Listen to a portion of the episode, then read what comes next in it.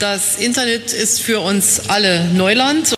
Genau. Und heute betrete ich dieses Neuland mit einem Gast, der Veränderung und Disruption quasi zum Geschäftsprinzip ersonnen hat. Er hat 20 äh, Jahre lang in Vorstands- und Geschäftsführungsfunktionen gearbeitet. Rund um die Jahrtausendwende hat er dabei Service-Startups geleitet, die aus der deutschen Versicherungsindustrie in äh, UK und in den USA angetrieben wurden. Er ist Rheinländer, der seiner Heimatregion treu geblieben ist und äh, seit gut einem Jahr als Lotse, Navigator und Inkubator für Digitalisierung in Köln aktiv ist, also unsere Leidenschaft, die Heimatstadt. Seine Mission ist der Bau von Brücken zwischen etablierten analogen Unternehmen und der Digitalwirtschaft in der Wirtschaftsregion Köln. Dort gibt es immerhin 170.000 Unternehmen, die mehr oder weniger ein Starthilfekabel für ihre digitale Batterie benötigen. Welche Rolle spielt künstliche Intelligenz in Köln und im Umland? Hm, wie ist man als Geburtshelfer der neuen Geschäftsmodelle erfolgreich? Und wie fördert man den Austausch zwischen der alten Welt und den neuen Technologien? Darüber spreche ich mit Thomas Bungert, dem Geschäftsführer des äh, Digital Hub, äh, Digital Hub Cologne. Schön, dass du Zeit hast, lieber Thomas. Hallo Andreas, schön, dass äh, wir mal wieder zusammengefunden haben hier. Keyboard, der KI-Podcast mit Andreas Klug. Wie Unternehmen künstliche Intelligenz erfolgreich zum Einsatz bringen und wie genau daraus Mehrwerte entstehen für die Mensch-Maschine-Zusammenarbeit am Arbeitsplatz. Lieber Thomas, du weißt, äh, meine Gäste stellen sich zu Beginn immer vor. Ich beginne drei Sätze und würde dich bitten, die zu beenden. Bist du bereit? Ich bin bereit. Du bist Vater von vier Töchtern, glücklich verheiratet und dann bin ich, glaube ich, noch Geschäftsführer des Digital Hub Cologne hier in Köln äh, seit Juni letzten Jahres.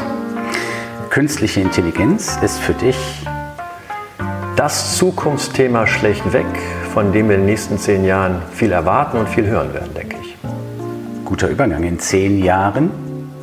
Oh, spannend. In zehn Jahren, denke ich, ist künstliche Intelligenz etwas, was für uns alle sehr normal ist, so wie das Handy für meine Kinder ganz normal ist. Und äh, deswegen freue ich mich schon auf die Entwicklung. Da wird noch vieles kommen. Super.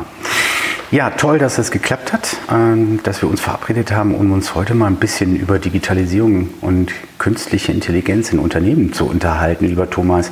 Ähm, die Bundesregierung hat ja Ende 2018 eine KI-Agenda auf den Weg gebracht, die ich selber mit kommentieren durfte. Daher weiß ich auch ziemlich genau, was drin stand oder steht äh, vielmehr. Äh, von den Professuren will ich jetzt gar nicht mit dir sprechen, fällt mir gerade ein, es sollten 100 Professuren geschafft werden, Stand äh, Februar diesen Jahres, also nach anderthalb Jahren waren vier besetzt. Man merkt, die Geburtswehen dauern noch lange. Lass uns über was Positives reden, über die KI-Agenda, nämlich ähm, ein Hauptbestandteil der KI-Agenda sind die sogenannten Digital-Hubs als äh, wichtiges Instrument der Regierung und der Länder natürlich.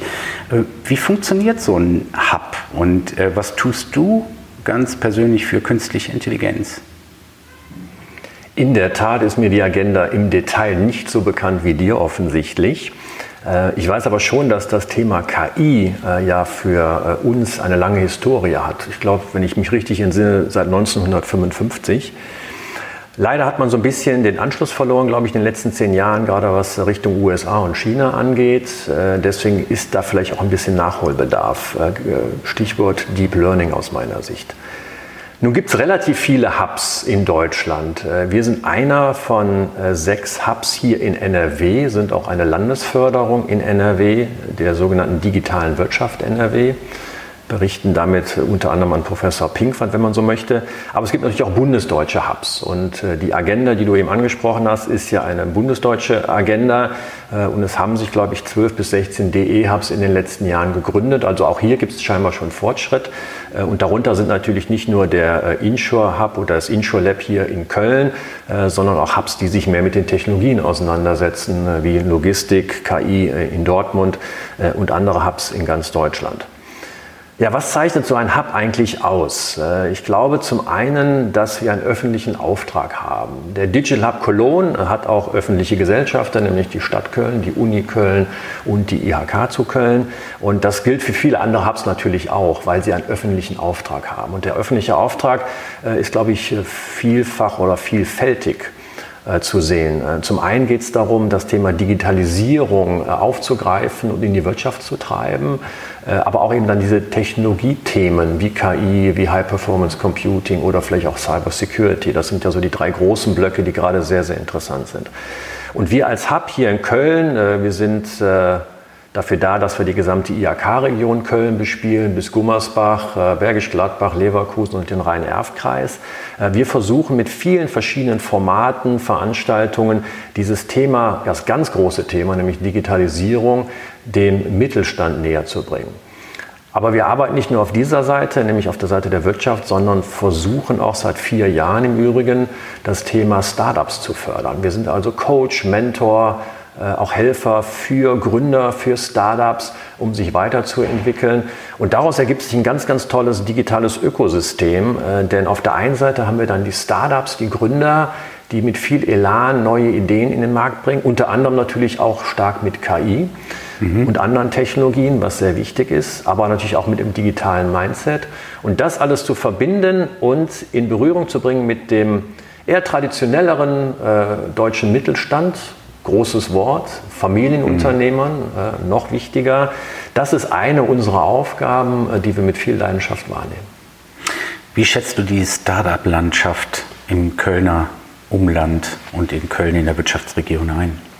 Wir haben eine sehr, sehr starke Startup-Landschaft hier und ich glaube schon, dass wir auch zusammen mit anderen Playern hier im Markt maßgeblich dazu beigetragen haben, dass sich in den letzten Jahren gerade in dieser Region hier viele neue Startups gegründet haben. Ähm, Köln ist hinter Berlin und vielleicht neben München und Hamburg die Nummer vier, vielleicht auch die Nummer drei im Markt, wenn es darum geht, äh, neue Startups äh, an den Markt zu bringen.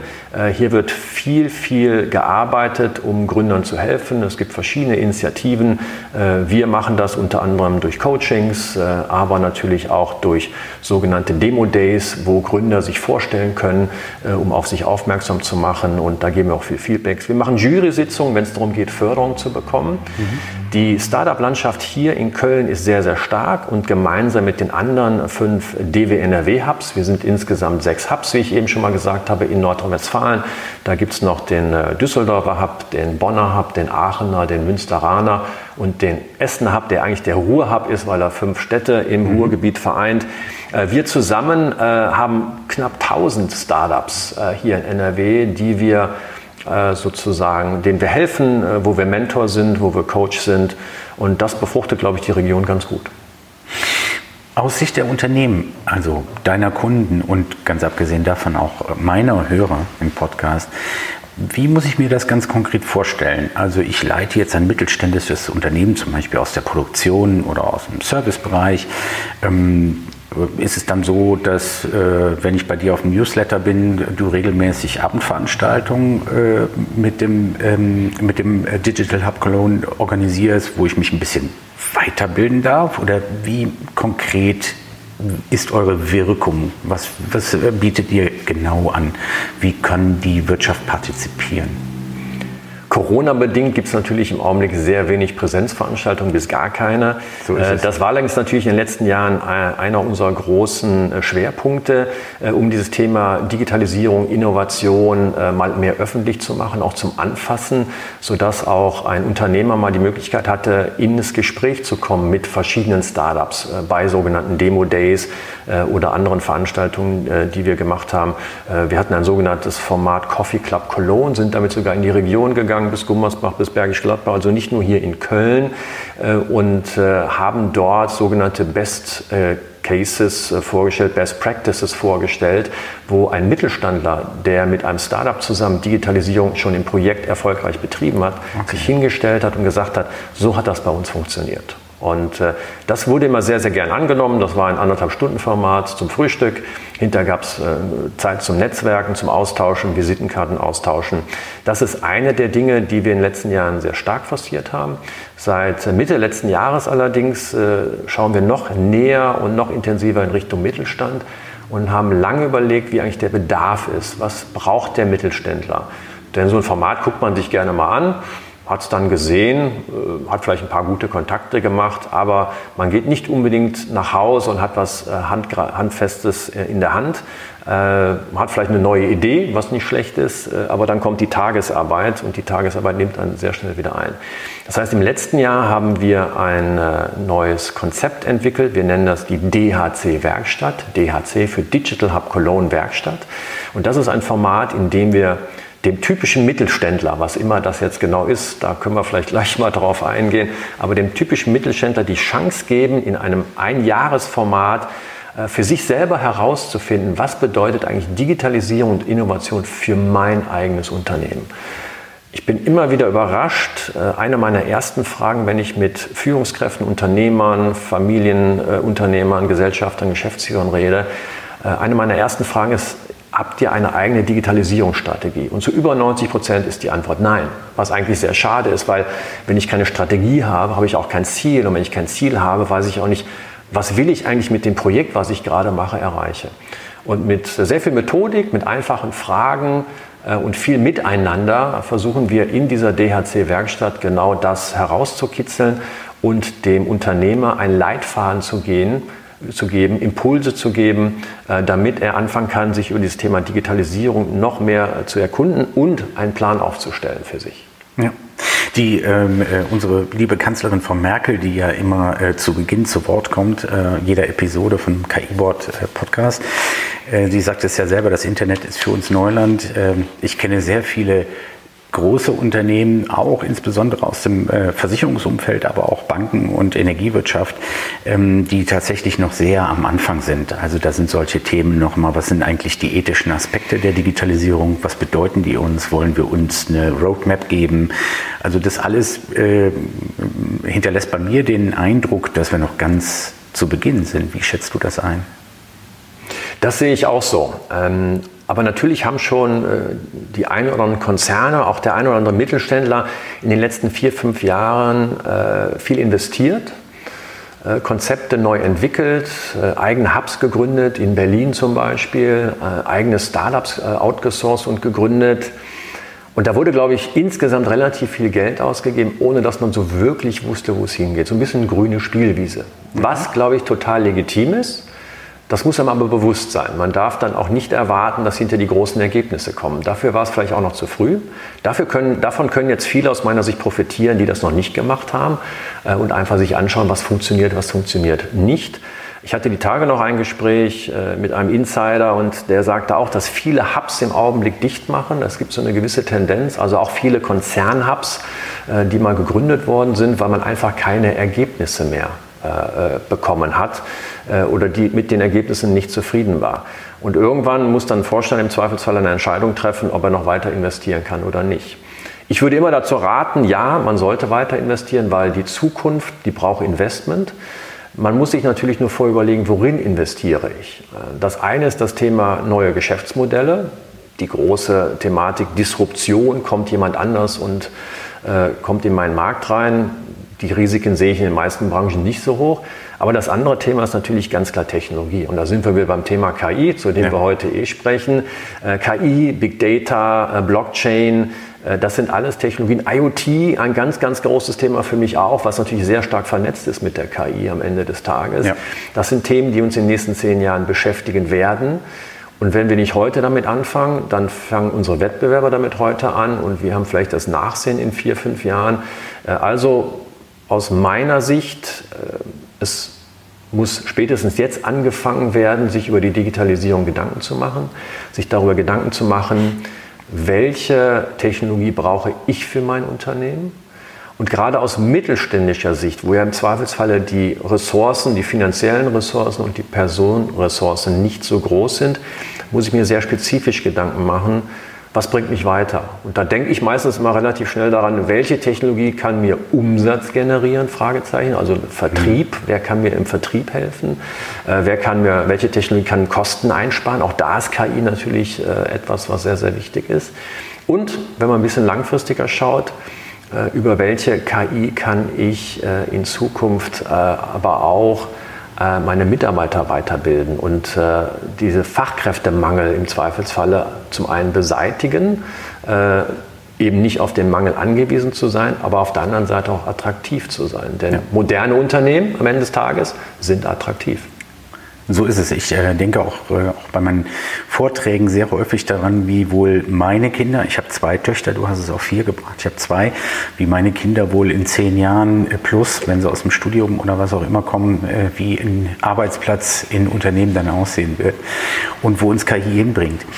Äh, Zeit für mich, einen kurzen Einspieler für unseren Sponsoren nochmal zu machen und ich komme gleich wieder und äh, ich würde mich natürlich brennend interessieren dafür, wie du einschätzt, äh, Hashtag FuckUp, was funktioniert eigentlich nicht, was sind eigentlich die Fehler, die in der ersten Welle der Hub-Ökonomie passiert sind.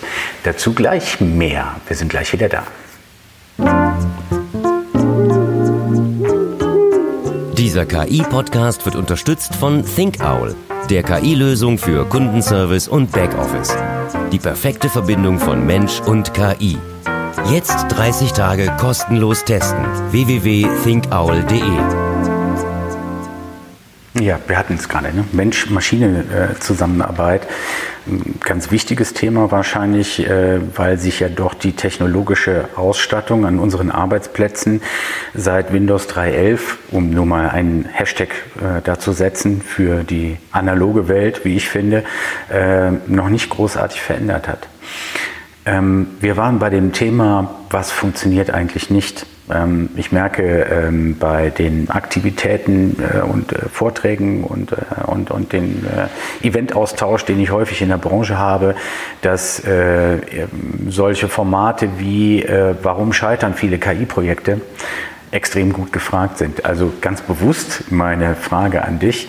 Warum sind Teile der ersten Hub-Economy, der ersten Welle der Digitalisierungsunterstützung, warum sind die so kläglich gescheitert? Warum haben viele Unternehmen ihre Aktivitäten erstmal wieder ein bisschen runtergedampft? Was kann man da falsch machen? Interessanterweise äh, habe ich so ein schönes Bild gerade in meinem Kopf. Ich weiß nicht, wie du Fahrradfahren gelernt hast. Hat nichts mit KI zu tun, bin ich mir ganz sicher, bei mir auch nicht. Und ich äh, kann mich noch sehr gut daran erinnern, wie ich irgendwie nachts äh, war bei meiner Oma auf der Straße mit einem Fahrrad von einem Freund rauf und runter versucht habe zu fahren und hier und da in das ein oder andere Auto reingefahren bin, ohne großen Schaden zu hinterlassen.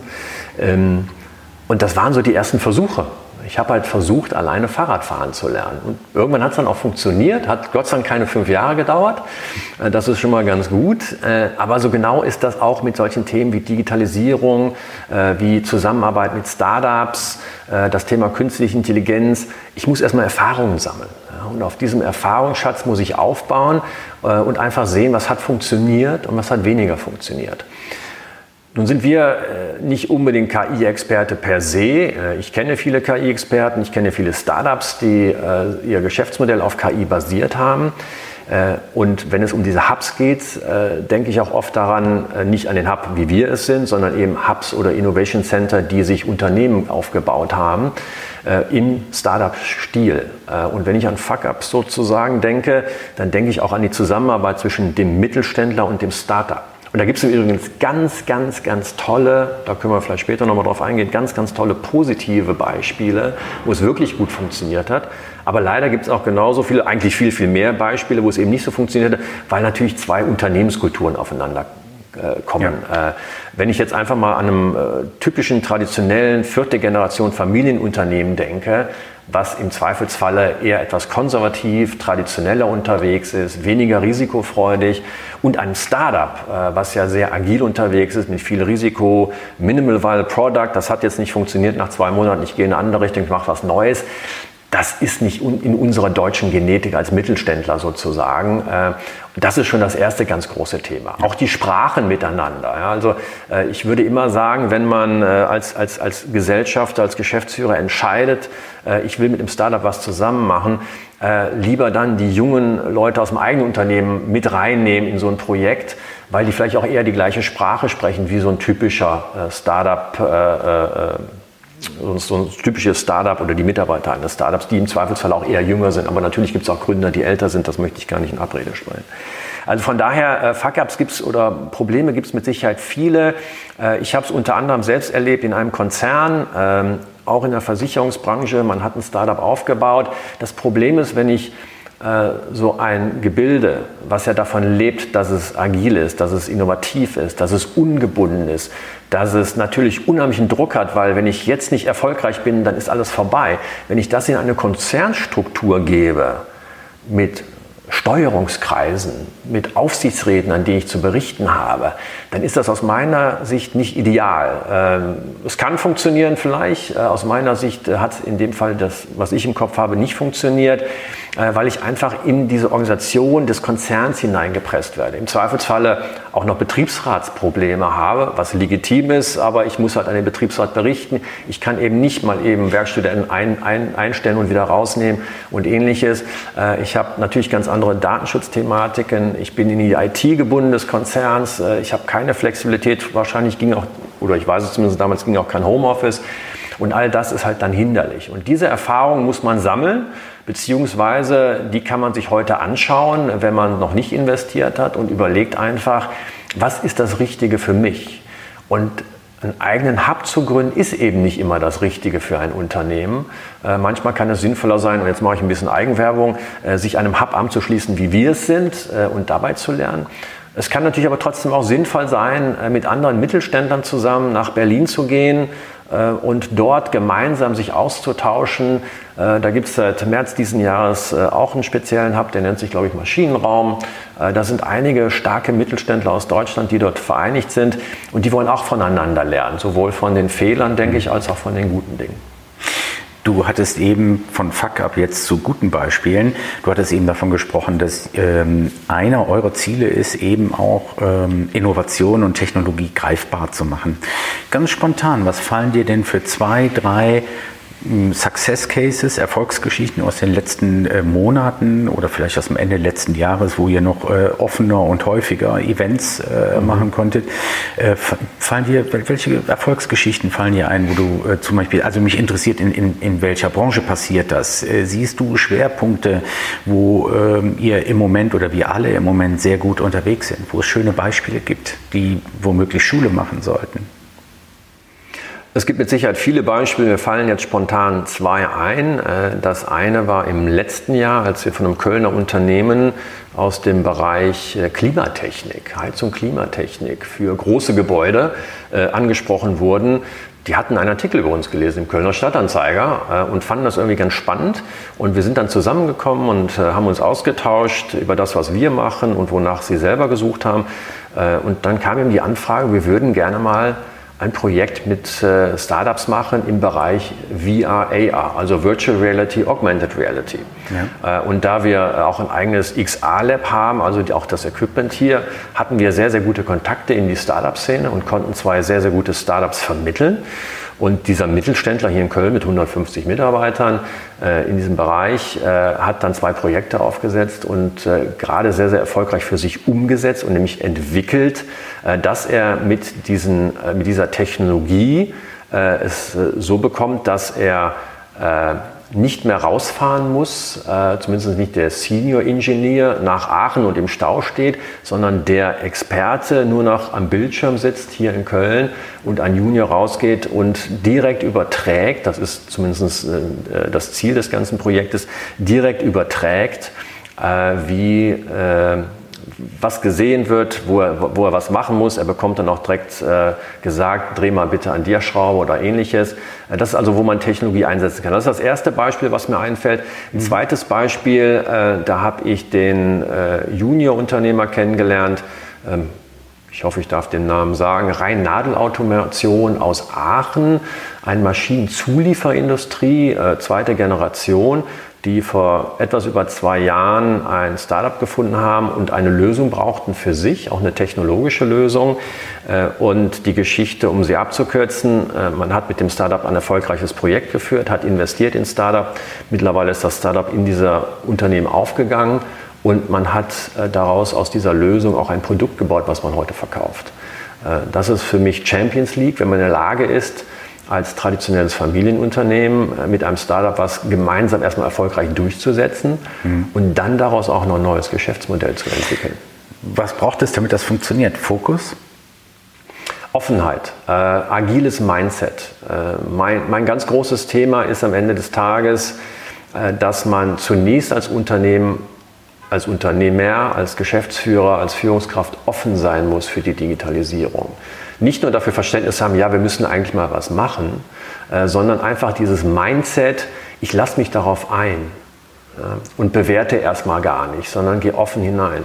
Äh, ich habe lange in der Versicherungsbranche gearbeitet, wie du am Anfang gesagt hast, und vor drei Jahren habe ich einfach gesagt, nein, ich möchte mal was Neues machen und bin in die Innovation gegangen. Habe nochmal den Innovationsmanager zertifiziert, bin zertifizierter Scrum Master, um mich auf was Neues einzulassen. Und äh, ich erlebe das jeden Tag und ich finde das äh, sehr, sehr gut, wenn man offen ist und gerade auch mit jungen Menschen arbeiten will, äh, lernt man sehr viel dazu. Ich habe in den letzten drei Jahren aus meiner Sicht mehr gelernt als die vielleicht sechs bis sieben, acht Jahre vorher. Und das geht nur, wenn man das richtige Mindset dazu hat. Was ich oftmals im Mittelstand, aber oftmals dann auch in Konzernen sehe, das nenne ich immer so gerne das äh, sogenannte Digitalisierungsdilemma. Äh, das äh, hat für mich sieben Punkte. Das, das erste Dilemma, was ich immer sehe, ist dieses dominierende Tagesgeschäft. Jetzt gehen wir mal vor Corona, da waren die Auftragsbücher alle voll. Und wenn ich dann irgendwo hingekommen bin und von Digitalisierung gesprochen habe, dann fanden die das alle gut. Äh, die sind dann im Zweifelsfall Geschäftsführer, Unternehmenslenker. Ja, aber Bungert, äh, wir haben gerade so viel zu tun. Äh, ich habe also keine Zeit. Ist das eine Thema. Das zweite Dilemma ist dieser sogenannte Digitalisierungsdschungel und diese Trends der Zukunft. In den letzten Jahren Blockchain, Big Data, KI, künstliche Intelligenz. Wenn man nicht tagtäglich an diesen Themen dran ist, dann weiß man ja gar nicht, was soll ich jetzt eigentlich glauben, was ist wichtig. Äh, letzte Woche war es noch Blockchain, heute ist es KI, morgen ist es IoT. Äh, auch das überfordert erstmal und man macht dann erstmal vielleicht gar nichts. Ja. Hashtag Hype. Absolut, absolut. Und davon haben wir in den letzten fünf Jahren genug gesehen. Ja, dritte Dilemma, was ich sehe, es gibt eigentlich super viele gute Ideen in jedem Unternehmen. Ja, man muss sie nur aufgreifen äh, und dann äh, Thema Ressourcen, auch da Ressourcen zu freigeben. Und das ist eigentlich schon mein viertes Dilemma die meisten Unternehmer, die ich in den letzten anderthalb Jahren getroffen habe, und ich habe mit mindestens 50, 60 wirklich CEOs gesprochen, ähm, die haben dieses Thema Ressourcen. Herr Bungert, ja, aber wir haben gar keine freien Ressourcen im Augenblick. Und da rede ich von Unternehmen, die 150 Mitarbeiter haben bis hin zu dreieinhalbtausend. Und dann frage ich mich mal, wieso kann man, wenn man dreieinhalbtausend Mitarbeiter hat, nicht ein oder zwei Menschen freistellen, die sich um das Thema Innovation und Digitalisierung im eigenen Unternehmen kümmern? Äh, und da kommen wir auch schon zu, zu dem anderen Dilemma. Es gibt gar keine geklärten Verantwortlichkeiten oftmals. Es äh, gibt ein Düsseldorfer Familienunternehmen, äh, Versicherung. Äh, du müsstest jetzt wissen, von wem ich rede, habe ich lange drin gearbeitet. ich. Ja, die haben drei Vorstände und ich weiß von den drei Vorständen, jeder sagt, ich habe den Hut für Innovation auf. Mhm da ist die Verantwortlichkeit nicht geregelt. Und jeder hat mit Sicherheit ein Segment auf. Aber am Ende des Tages muss es aus meiner Sicht eine Verantwortlichkeit geben, wenn es um das Thema Innovation oder Digitalisierung geht. Und Innovation darf kein Lippenbekenntnis sein. Absolut, absolut, sehe ich genauso. Ein sechstes Dilemma, vorletzte, weil ich habe ja gesagt, es sind sieben, ist das, äh, da jetzt kommt ein Buzzword, Ambidextrie, also diese Beidhändigkeit, mehr heißt es ja gar nicht. Äh, kam aber auch mal in den letzten Jahren hoch, nämlich dieses laufende Geschäftsmodell, was ja erfolgreich ist, was mhm. 10, 15, 20, 50 Jahre erfolgreich war, natürlich auch immer in der Transformation äh, gelegen hat, aber dieses laufende Geschäftsmodell mit dem zukünftigen Geschäftsmodell abzugleichen. Wo will ich in fünf bis zehn Jahren sein? Welche Technologie muss ich einsetzen? Ist es KI? Brauche ich 5G? Äh, wie, was mache ich mit meiner Big Data? Ja, also äh, diese Beidhändigkeit, das beides so nebenher laufen zu lassen, in welcher Art und Weise auch immer, entweder über ein Startup oder einfach über ein Projekt, wo ich sage, ich will mal äh, ein Geschäftsmodell neu entwickeln oder ich entwickle aus meinem laufenden Geschäftsmodell ein neues Geschäftsmodell heraus. Ist ja mhm. alles legitim. Ah, aber das ist, ist, wird zu wenig gesehen, man ist zu sehr verhaftet in, in dem alten Geschäftsmodell. Und last but not least, das letzte Dilemma, was ich äh, sehe, was oftmals auf Unternehmen äh, zutrifft, ist das Thema kein Input von außen. Da kommt dieses Thema, und da bin ich leidenschaftlicher Innovator, Open Innovation. Mhm. Ich habe viele Ressourcen intern, ich habe auch viel Wissen intern äh, und das muss ich nutzen. Es ist ja auch genauso wie bei der KI, ja, also bei der künstlichen Intelligenz äh, muss ich ja erstmal meine eigenen Daten aufbereiten. Da kann ich mir auch gerne mal externe Hilfe zu holen. Aber das Wissen über das, was ich mit diesen Daten mache, das ist ja oftmals im Unternehmen selber. Trotzdem brauche ich äh, von außen äh, Inputs. Ich brauche Menschen, die Methodik reinbringen, äh, die aber auch Know-how und Wissen reinbringen, so dieser Impulsgeber. Ähm, und das befruchtet sehr stark und das sehe ich auch oft zu selten. Und das kann, da kommen wir wieder zurück auf eine vorherige Frage, auch einer der Gründe sein, warum manchmal diese internen Projekte, ein Hub zu eröffnen, nicht funktionieren. Mhm. Ja, weil man einfach von innen heraus versucht hat, was zu machen und nicht von außen. Habe es aber auch genau umgekehrt erlebt, äh, von außen Leute reingeholt, die gar nicht aus der Branche kamen, aber sehr innovativ und kreativ waren. Hat auch eine tolle Befruchtung, aber irgendwann muss man sie natürlich schon dahin bringen, dass sie Branchenexperten sind, äh, weil äh, gewisse Branchen sehr schwer sind zu erlernen, sehr stark reguliert sind, gerade wenn wir wieder über Versicherung reden. Äh, also da gibt es natürlich, es gibt keinen kein, kein klaren Weg äh, am Ende des Tages. Äh, aber es gibt Hindernisse, äh, diese Dilemmata, die ich gerade aufgeführt habe, sehe ich sehr häufig und sind ein Grund dafür, warum vielleicht der typische deutsche Mittelständler noch nicht so weit ist, wie er sein könnte, ähm, aber natürlich mit Sicherheit gute Vorsätze hat. Eine sehr, sehr interessante Reise durch die Dilemmata auf diesem Weg. Noch eine abschließende Frage. Ähm, ist KI ein Hype? Ist es überhitzt? Wie kriegen wir es auf eine gute Temperatur? Wenn ich darüber nachdenke, wie wichtig KI für uns alle sein wird, bin ich der Meinung, kann der Hype eigentlich gar nicht groß genug sein. Da liegt noch viel vor uns. Wir sollten es jetzt angehen, auf jeden Fall nicht zu lange warten, denn die Arbeit, die dahinter steckt, die ist sehr, sehr mühsam. KI bedeutet ja nicht, ich habe eine Technologie, stülpt die über mein Unternehmen und alles funktioniert. Wenn ich künstliche Intelligenz in Zukunft sinnvoll nutzen möchte, muss ich heute meine Hausaufgaben machen. Ich muss nämlich schauen, welche Daten habe ich, womit kann ich diese Daten noch anreichern, wie hoch ist eigentlich die Qualität meiner Daten, ist ja das Riesenthema überhaupt. Denn am Ende des Tages ist ja auch KI so ein bisschen dumm. Denn KI ist menschengemacht es ist immer noch ein Algorithmus, der von uns programmiert wird, auch wenn KI selbst lernend sein kann und in Zukunft vielleicht auch noch mehr kann, als wir uns überhaupt vorstellen können. Ja, wer hätte sich vor 50 Jahren gedacht, äh, dass ein, ein iPhone, äh, so wie es hier gerade liegt, äh, mehr Technologie hat als damals die Mission zum Mars und beziehungsweise zum Mond, zum Mars, mhm. glaube ich, nicht der Mars. Ähm, also das sind ja Dinge, die wir uns gar nicht vorstellen können. Aber von daher kann für mich eigentlich der KI-Hype gar nicht groß genug sein. Und deswegen finde ich es auch sehr gut. Es gibt im Augenblick sehr viele Initiativen, auch von der Bundesrepublik, aber auch von der EU, eben in künstliche Intelligenz äh, Geld zu investieren. Es gibt viele Förderprojekte. Äh, wir hatten auch vorher schon mal darüber gesprochen, äh, vor dem Interview. Es gibt gerade eine tolle Initiative in Hürth, das sogenannte AI Village. Äh, will ich als Lokalpatriot da einfach auch nochmal mit reinbringen, was eine sehr spannende Initiative ist. Man kann nur hoffen, dass es dann auch demnächst startet.